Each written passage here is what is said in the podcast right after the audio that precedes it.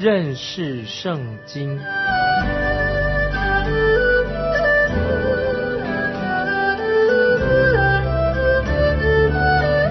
认识上帝的话，把上帝的话带到全世界。本节目是由认识圣经机构和环球广播电台联合制作，欢迎收听。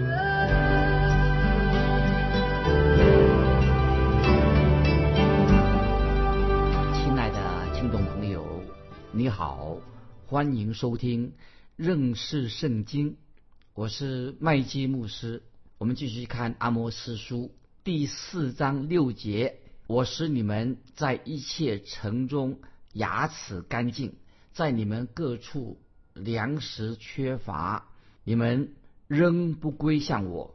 这是耶和华说的。注意，阿摩斯书四章六节的意思是什么？就是说，美国以色列的百姓，他们牙齿不干净，因此神要给他们牙膏，还有漱口水，把他们的牙牙齿洗净。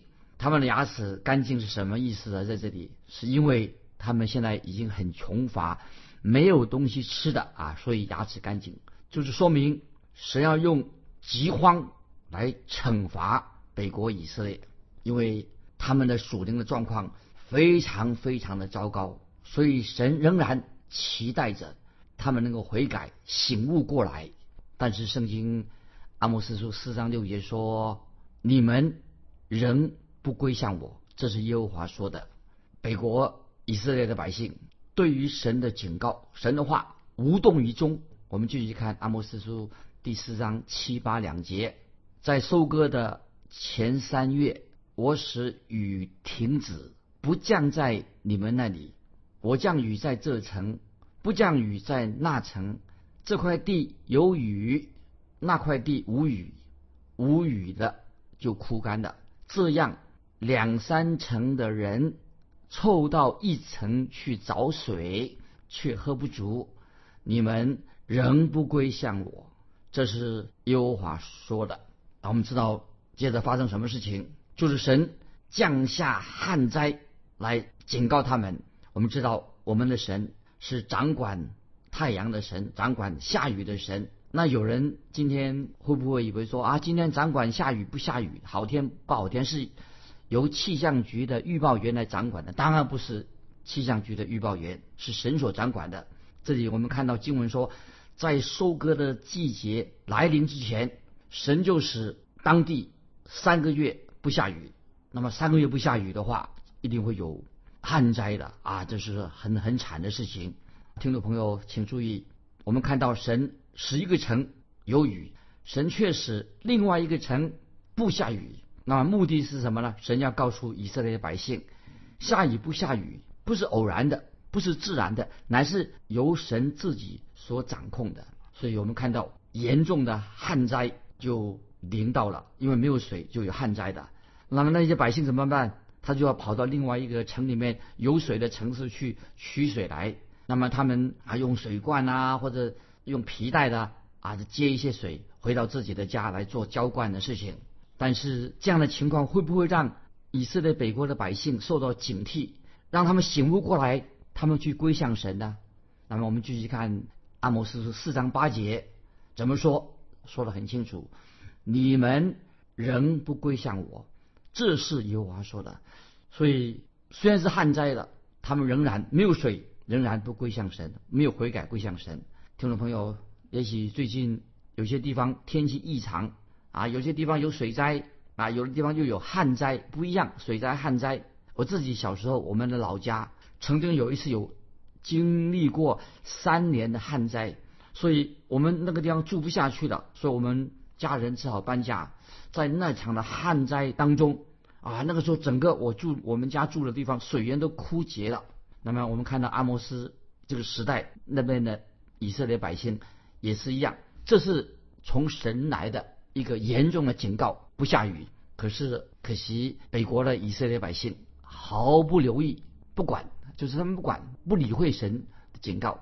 那我们继续看阿摩斯书四章九节：我以旱风、霉烂攻击你们，你们园中许多菜蔬、葡萄树、无花果树、橄榄树都被茧虫所吃，你们仍不归向我。这是耶和华说的啊，阿摩斯书四章九节，耶和华说的话，以色列的百姓会听吗？这里说到四章九节说，我以霉烂攻击你们。那么这时候看到什么？从旷野吹来啊，那个热风会把农作物都烤焦了、摧毁了。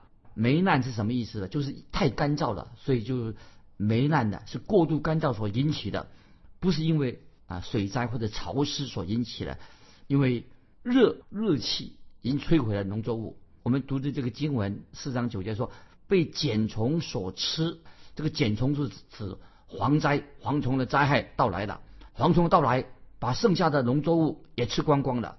在刚才我们读过的阿摩斯书四章九节，说到你们仍不归我，这是耶和华说的。遇到这种灾害，这是旱灾，他们没有悔改的心智。我们继续看阿摩斯书四章第十节：我将瘟疫在你们中间，像在埃及一样，用刀杀戮你们的少年人，使你们的马匹被掳掠。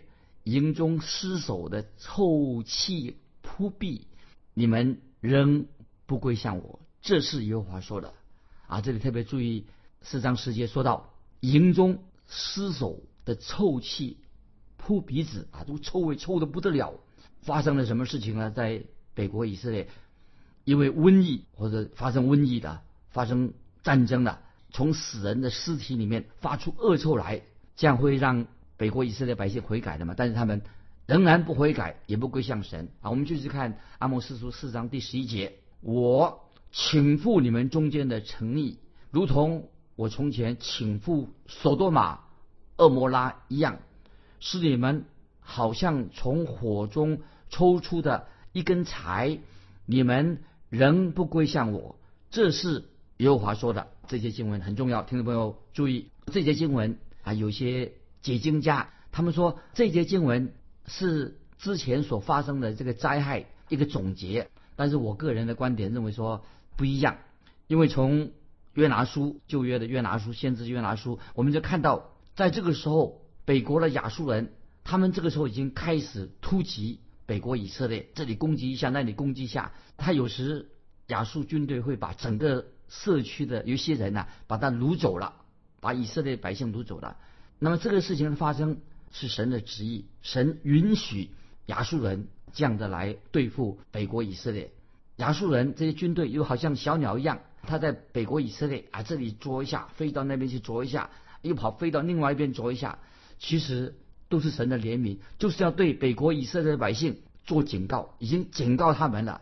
因为神这样做，就是警告先警告他们，如果他们不悔改的话，总有一天北国他们会。北国以色列会亡国了，可是北国以色列的百姓怎么样呢？他们不但不接受从神而来的警告，反而继续的行恶。就是刚才我们读过的四章十一节，神说：“你们仍不归向我。”这是耶和华说的，他们不肯悔改啊。接下来我们看阿摩斯书四章十二节：“以色列啊，我必向你们如此行；以色列啊，我既这样行，你当。”预备迎接你的神，注意四章说一些什么意思？神这个时候他不是告诉北国以色列将要做什么事情，而是神说的很清楚，说我必向你们如此行。那么圣经说，继续说，我既这样行，这个事情就发生了。这个事情发生的时候，会让北国以色列的百姓感到很震惊，他们措手不及的，就是北方的亚述军队。那么会突然的南下的攻击他们，把他们掳走了。可是北国以色列的百姓还是不相信神的警告，他们也没有心意要回转归向神。所以我们知道后来北国以色列所发生的事情，不仅仅他们被亚述人掳走了，亡国的被掳走了。那么神的惩罚不单单是被掳而已，神还是要还想对他们说：以色列啊，你当。预备迎接你的神，就是我们看到当时亚述人他们就南下攻击北国以以色列的时候，不单单是让一些以色列百姓被掳走了，而是很清楚的指到什么呢？也说到很多的以色列百姓阵亡的，被杀死的。所以，那么这里乃是说明什么？当预备迎接你们神什么意思呢？就是他们死亡了，他们许多人啊，以色列百姓死了，有些被掳了，有些死亡的，就要什么？立刻在死后迎接迎接神，就面对面对神的审判。所以意思说，他们死后马上就要面对神了。所以以色列啊。你当预备迎接你的神，那直到今天亲爱的听众朋友，神也对是我们每一个人所说的话，透过圣经先知所说的，也是对我们今天每一个人说的话。我曾经有一个朋友啊，他是基督徒，他犯罪的，被神管教的。后来我这位朋友他悔改了，他告诉我说啊，神怎么样管教他？他说神的管教非常严厉。那后来他还是说，他说我都可以忍耐，神管教我，我说我犯错了，神管教我。他当这样对我说的时候，我就很同情他。那么他就对我说：“麦基，这些管教我都能忍受，但是有一件事情，我一想到有一天呐，我要站在神面前受审判呐，我就心里面很害怕，我非常害怕。那接着我就对他说：有一天我跟你一样，也要站在神的面前接受审判。但是我心里面也想到，如果我还是没有悔改，我还是像这样的一个老样子。”没有悔改归向神的话，哎呦，我我也会心里很害怕，因为我知道我现在不是在以我老我的身份、自己的身份站在神面前，我就对我这个朋友说，因为我现在已经是在基督里面了，神会看在基督的份上，因为在爱子里面，我现在在基督里面，天父会在看着耶稣的面子上，爱子里面接纳了我。那么我的朋友听我这样对他说，就马上回答我说：“对，这才是我自己的生命当中最值得安慰的事情。我可以面对神。”那亲爱的听众朋友，今天阿摩斯书这里所说的，不要忘记哦，我们不是在认识圣经而已，就是给你一个好的信息，也是给你一个警告，就是你要预备迎接你的神。如果你现在没有迎接你的神，不面对神的话，那么听众朋友。也许现在，也许不久的将来，有一天我们的生命到了尽头的时候，那么我告诉你，我可以跟你保证，你以为今天在世界上最重要的事情都不会变得那么重要的。所以我们在我们在地上的生命，你我在地上生命结束的时候，走完这一生的时候，我们面对神，来到神面前，听众朋友，我要问说，你将要怎么样面对神呢？也许今天会不会？都喜很喜欢讨好人，或者说你想做一个赢过别人的人啊，你想要胜过别人。但是听众朋友，你知道你不能靠自己的力量，不能靠着自己的自己靠自己，靠着自己的品格能站在神面前都不可能。因为今天我们都是罪人，虽然是蒙恩的，我们信主了，其实我们没有什么可以献给神的。其实我们在神面前，我们是一无所有。你我。我们基督徒都是原来都是死在罪恶过犯当中的人，那么怎么办呢？我们唯有的依靠就是在基督里面，耶稣基督的恩典，在基督里面，我们才能够坦然无惧的站在神的审判台前。啊，听众朋友？接下来我引用重重要的经文，《罗马书》第四章二十五节，《罗马书》四章二十五节，把它记起来。《罗马书》四章五二十五节说，耶稣。被交给人，是为我们的过犯；复活是叫我们称义。我们知道耶稣基督的复活，使我们才能够称义，使我们才能够站在神的面前。因为我们是靠着在基督里面的义，所以才能够站在神面前。而且我们听众朋友，我们继续来看啊，这阿摩斯这位是来自农村的一位啊传道人，他接下来要说我们。面对啊，今天我们要跟谁面对面呢？是跟神面对面。这位神是谁呢？那么圣经里面，圣经这段经文里面很清楚的讲出，我们面对面这位神是非常庄严的，令我们非常能够敬畏的。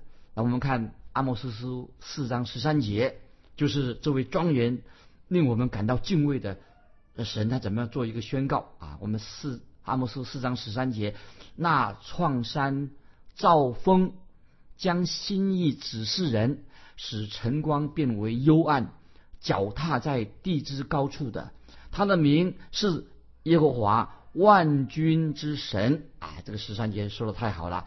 先知阿摩斯说：“神是无所不知的，神是无所不能的，啊，神也是无所不在的神，他是全能的创造者，神是大有能力的，他造山，他造风，他是全知的神。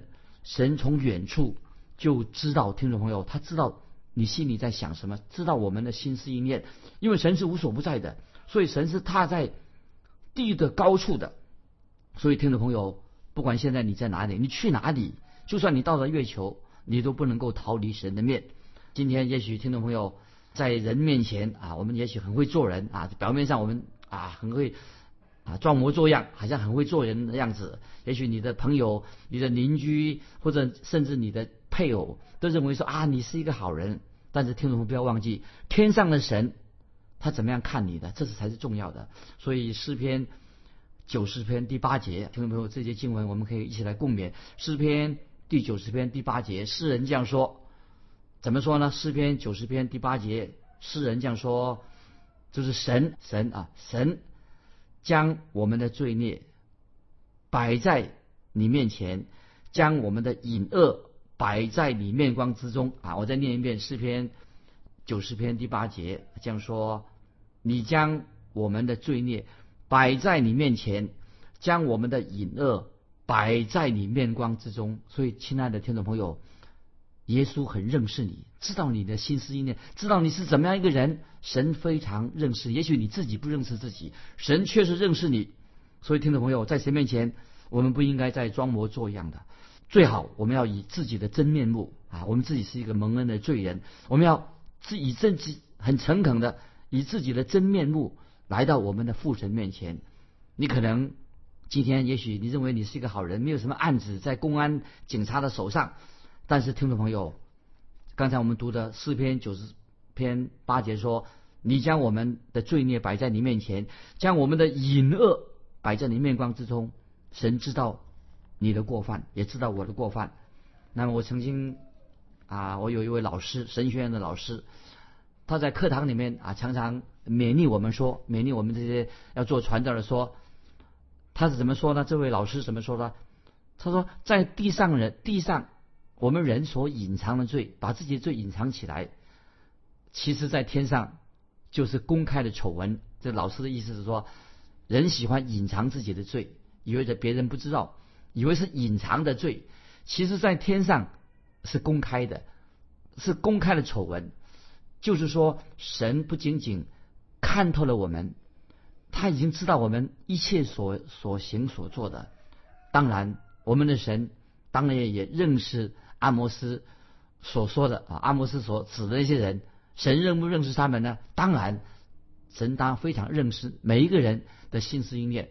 所以这里我们看到先知阿摩斯很强烈的、语重心长的，他劝告以色列的百姓，北国以色列百姓，他说：“以色列啊。”你当预备迎接你的神，听众朋友，你我也是把这个经文放在我们心里面，弟兄姊妹，你当预备迎接你的神，这也是一个很严厉的话。所以我们读这个阿莫斯书第四章，所以先知用了很且严厉的话来做警告。所以听众朋友，当我们读阿摩斯书第四章的时候，心里面会会不会有这样一个感觉？哎呀！是不是神已经把救恩的门关闭起来的？是不是审判已经不可避免了？北国以色列他们已经没有指望的。接下来我们要看到第五章阿摩斯书第五章，是的，看起来好像是好像没有盼望。我们知道神一定会惩罚北国以色列的罪，所以我们读阿摩斯书第五章前面一到十五节的时候很奇妙。阿姆斯书第五章一到十五节，这个前面我们看到什么呢？先我们做一个预告，说神仍然劝告以色列百姓，要他们寻求神的面，他们要悔改归向神，也许他们还有机会免去神的审判。因为很清楚的，在我们看阿摩斯书第五章的时候，只要神还没有出手，现在神还没有出手。以色列百姓，他现在还没有被掳走之前，神还给他们机会，他们仍然有盼望。哎，这是阿摩斯书第五章要告诉我们一些信息。所以，我们现在来看阿摩斯书第五章一节，说明以色列百姓还有希望，还有机会。我们看阿摩斯书第五章第一节说：“以色列家呀，要听我为你们所做的哀歌。”注意这些经文，五章一节这个以色列家呀，这个原文也可以作为这样说：以色列的处女家，以色列的处女啊。要听我为你们所做的哀歌啊！注意五章一节是什么意思？那么这里说到先知阿摩斯开始要为以色列百姓北国做哀歌了，要唱送葬的悲歌了。这个调子一定是非常的哀伤的一个曲子。那么现在先知仍然用很温柔的对北国的以色列百姓说话。他说：“以色列的处女啊，以色列家啊，要听我为你们所做的哀歌，那么要唱悲歌的，要送葬的歌曲，很悲伤的。对以色列百姓说，我们继续看五章第二节，阿摩斯五章二节，以色列的处女跌倒，不得再起，躺在地上无人搀扶。五章二节说，以色列百姓啊，包括说以色列处女，这些处女呀，跌倒了。”起不来了，躺在地上了，无人搀扶。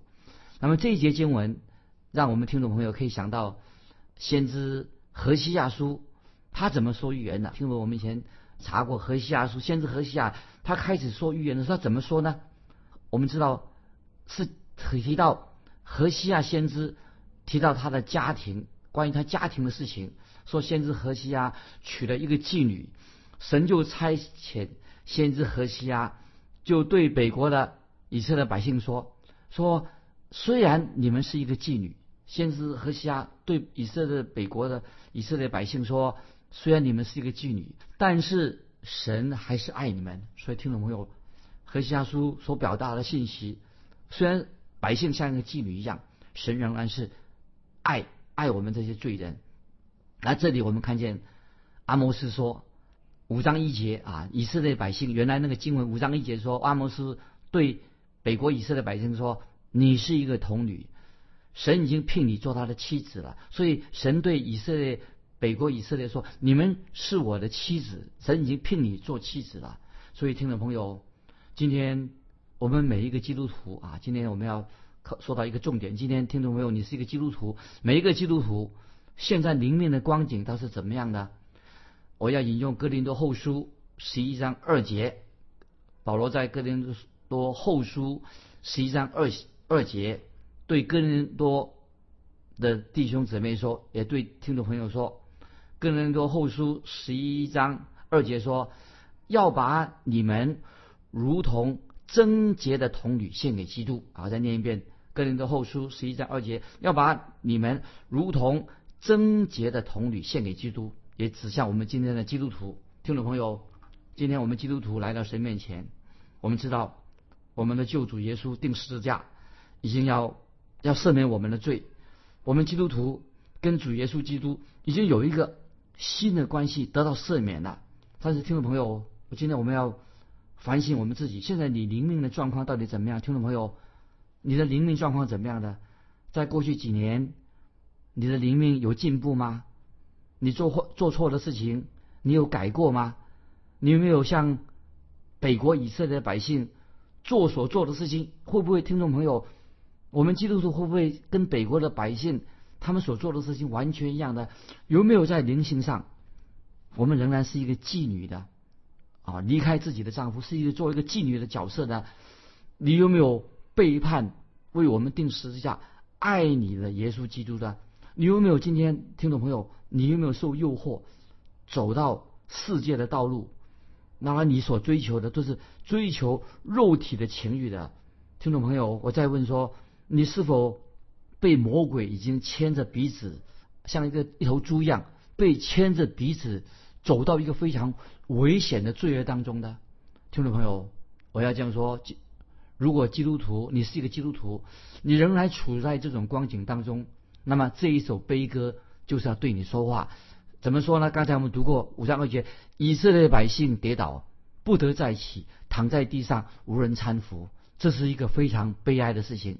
我们继续看阿摩斯书五章三节，注意阿摩斯五章三节，耶和华如此说：以色列家的城发出一千兵的，只剩下一百；发出一百的，只剩下十个。什么意思？以色列家的城发出一千兵的，只剩下一百。阿摩斯的意思乃是说，要我们，你当预备迎接你的神。这是什么意思呢？就是指以色列百姓死亡，他们要被杀的数目。你当预备迎接你的神，就是指到这些以色列北国以色列百姓，他们被杀死亡的数目会有多少？说以色列家的城一千一千兵。只剩下一百的，发出一百的，只剩下十个的。意思就是说，北国以色列百姓所能够存活的人非常非常的少。这个是一个很严重的警告，就是说明有很多北国的以色列百姓不但是被掳了，他们要被杀死亡的。不单单是被掳而已哦，很多的百姓因此而被杀的。所以，亲爱的听众朋友，今天我们应该每一个基督徒警醒，我们都要预备。迎接啊，我们的神，听众朋友，今天因为时间关系，我们就分享到这里啊。如果你有感动，欢迎你来来信给我们啊，说明你怎么样预备自己迎接你的神呢？来信可以寄到环球电台认识圣经麦基牧师说愿神祝福你我们下次再见。